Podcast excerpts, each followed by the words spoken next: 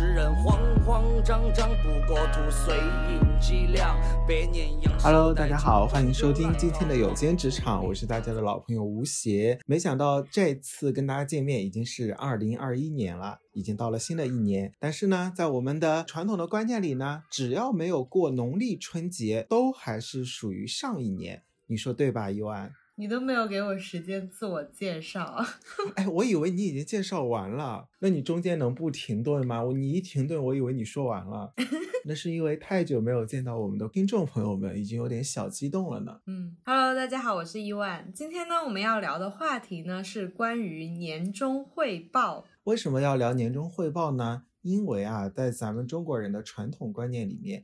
只要没有过这个农历的春节，都还是属于上一年的。所以呢，我们今天趁着大家还没有放春节寒假，我们来聊一聊，可能现在很多职场人都正在进行的年终总结。哎，你做了年终汇报了吗？哦，我已经写完了年终汇报，但是我还没有正式的去向我的领导还有同事们去演讲，来展示我的这个年终汇报。哦，像我们公司的话，就交一个年终汇报就可以了。我听说很多公司就是交了之后，还要一个一个上去讲自己的 PPT。嗯，像我现在供职的公司呢，倒不需要一个一个的上去讲，但是呢，因为这个年终总结呢，伴随着的往往是你的这个年终绩效，那领导要给你打分，这个打分呢，最后就是关系到什么呢？就是你的年终奖啦。所以在春节临近前，差不多也就是这个月的月底呢，会给每个员工都进行一次面谈，来谈你的绩效，谈你的不足，谈你要改进的一些东西啊，等等等等。那你这一次做的顺利吗？我前段时间做那个年终汇报的时候，我上网找了好多 PPT 模板，因为我并不是一个做 PPT 的高手，我真的花了大量的时间上网找。然后我朋友就告诉我说：“哎，你直接上淘宝买就好了，淘宝一套的话有几百套发给你。”是的。在这个互联网圈呢，有一句话叫做“工作做得好不如 PPT 做得好”，也就是这个其实是用来 讽刺现在很多互联网公司都要求员工做精美的 PPT，然后用来展示。那因为做 PPT 耗费了大量时间呢，导致你没有时间去正常的完成你的工作。嗯。前段时间我朋友还给我吐槽说，他们公司做 PPT 有一个怪现象，比如说他们设置了一个 deadline，什么时候交 PPT，他已经交完了，但是他发现他公司的同事在领奖之前。就是一般我们会轮着轮着讲讲讲，他说还没有轮到那个人之前，他就永远在修改。哦，那你这个朋友的公司也是的太奇葩了，好像这个每天的正经事情都不用做，就改 PPT 就可以了。对啊，他就说真的不知道他们在修改什么，就很像小时候我们就一直在做作业，你很早在老师规定的时间内交了，但是有一些人看见老师还没有改，还没有打下那个分数，他就会非常紧。张自己的这个成绩，嗯，这个形容很对。哎，其实我也有一个朋友，他在一家公司里面做一个小 leader 的一个角色，没想到他的年终绩效的面谈居然是让他学着怎么把 PPT 做得更好。所以当他接到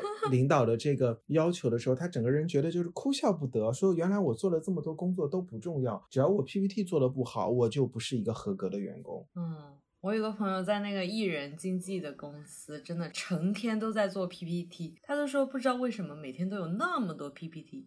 因为艺人嘛，他比较重要的就是展示自己的才艺部分，这一部分就需要用图片或者是视频的方式来呈现。所以现在 PPT 真的花样百出，而且他做那个年终汇报的时候，他说他们公司怪现象之多，就是一个月之前通知说要做年终汇报了，结果有人肯定很早的偷偷的就回去做完了嘛。他到第二天到公司，然后很多人就问他，哎，你做了吗？然后彼此之间就是第二天的问候，就是你 PPT 做。完了吗？结果没有一个人说他做完了，但其实是已经有人做完了，就很像那种学霸，你知道吗？就是学霸，第二天你问他复习了吗？他说没有，而且你明明看他白天老师在上课的时候，他在在打瞌睡，但最后他考了一个第一名。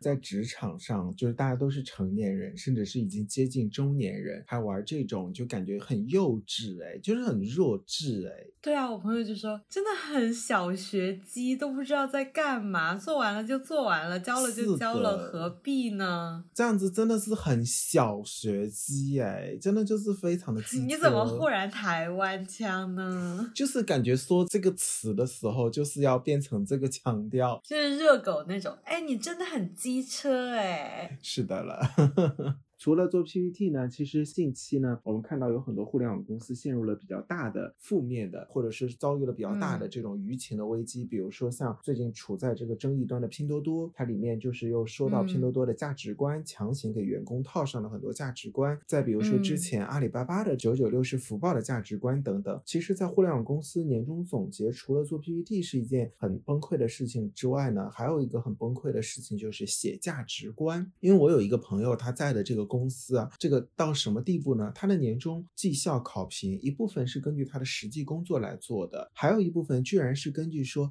他有没有符合公司的价值观来评定的。具体怎么评定呢？就是说有一张表格，他们都要写出来自己这一年来或者说这半年来有做了哪些符不符合公司价值观的事情。如果有，你就要把你这个事情写出来，以及它符合价值观的哪一条，你做了些什么事情，最后结果怎么样，都要写出来。然后，如果你写多了呢，领导就会说：“哎，你这些事情都是你应该做的呀，你在这个岗位上这是你应该做的，你不能都觉得是你嗯超过价值观的事情。”那如果你写少了呢，领导就会说：“哦，你不符合公司价值观，那这个季度你就可能只能绩效分就很低。”就这也是一个枷锁吧？我觉得价值观也是架在很多互联网人上的一个枷锁。天呐，太难了！这个价值观谁来评呢？就是评分的人来评是吗？对，就是评分的人。来评，那他的价值观呢？那谁来给他打分呢？就是再上一级啊，比如说你是一个普通员工，你的价值观是由你的小组长来评定，那你的组长是由这个部门的负责人来评定，而部门的负责人又是由上面这种分管的，比如说副总裁啊、VP 啊来评定。那 VP 的价值观嘛，就是 CEO 本人评定了，所以这个金字塔的顶端就是 CEO 本人。嗯，所以啊，要去做金字塔顶端才可以。多少人 争一个金字塔顶端呢？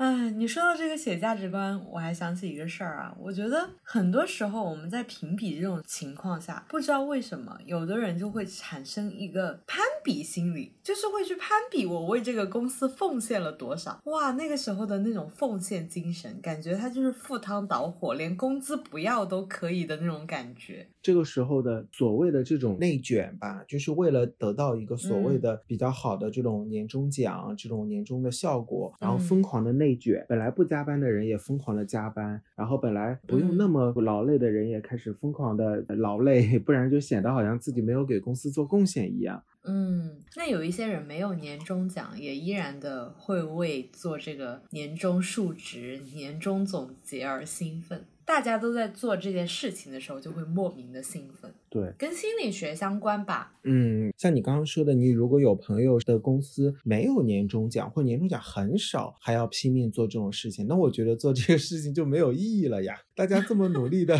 跪舔公司、跪舔老板，说白了，不就是为了多拿一点钱嘛？嗯，所以我就说这个东西跟心理学相关啊。就有的人，你可能一开始没有那个攀比心，然后一开始觉得自己 PPT 随便怎么做一下就可以了。但是当你发现大家都在改那个 A、B、C 的选择题的错题之后，在交试卷之前，老师在收卷子了，你又觉得，哎，我是不是也应该改一下？这样子的话，显得我没有那么突兀，我应该去从众一下。没错，其实这里又有一个心理学的，我们今天在聊起心理学来了。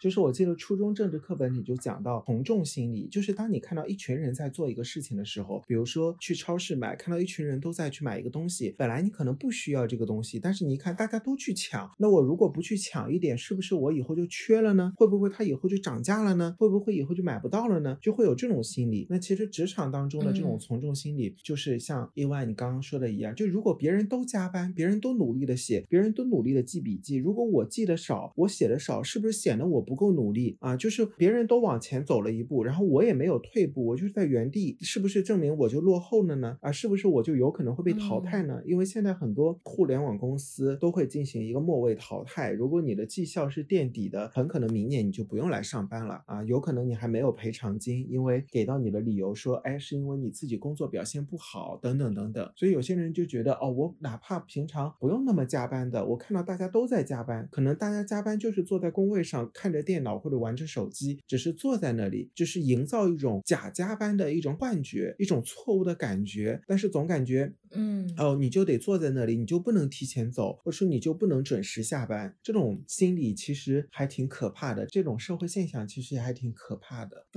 我在想，我们聊完这一期之后，大家会不会觉得我们这一期聊我有一个朋友 聊太多了？他们会说你们怎么那么多朋友？我就是有很多朋友呀，我就是有很多朋友，时不时的就是能知道一些哎别人的事情。就是我有一个朋友，真的。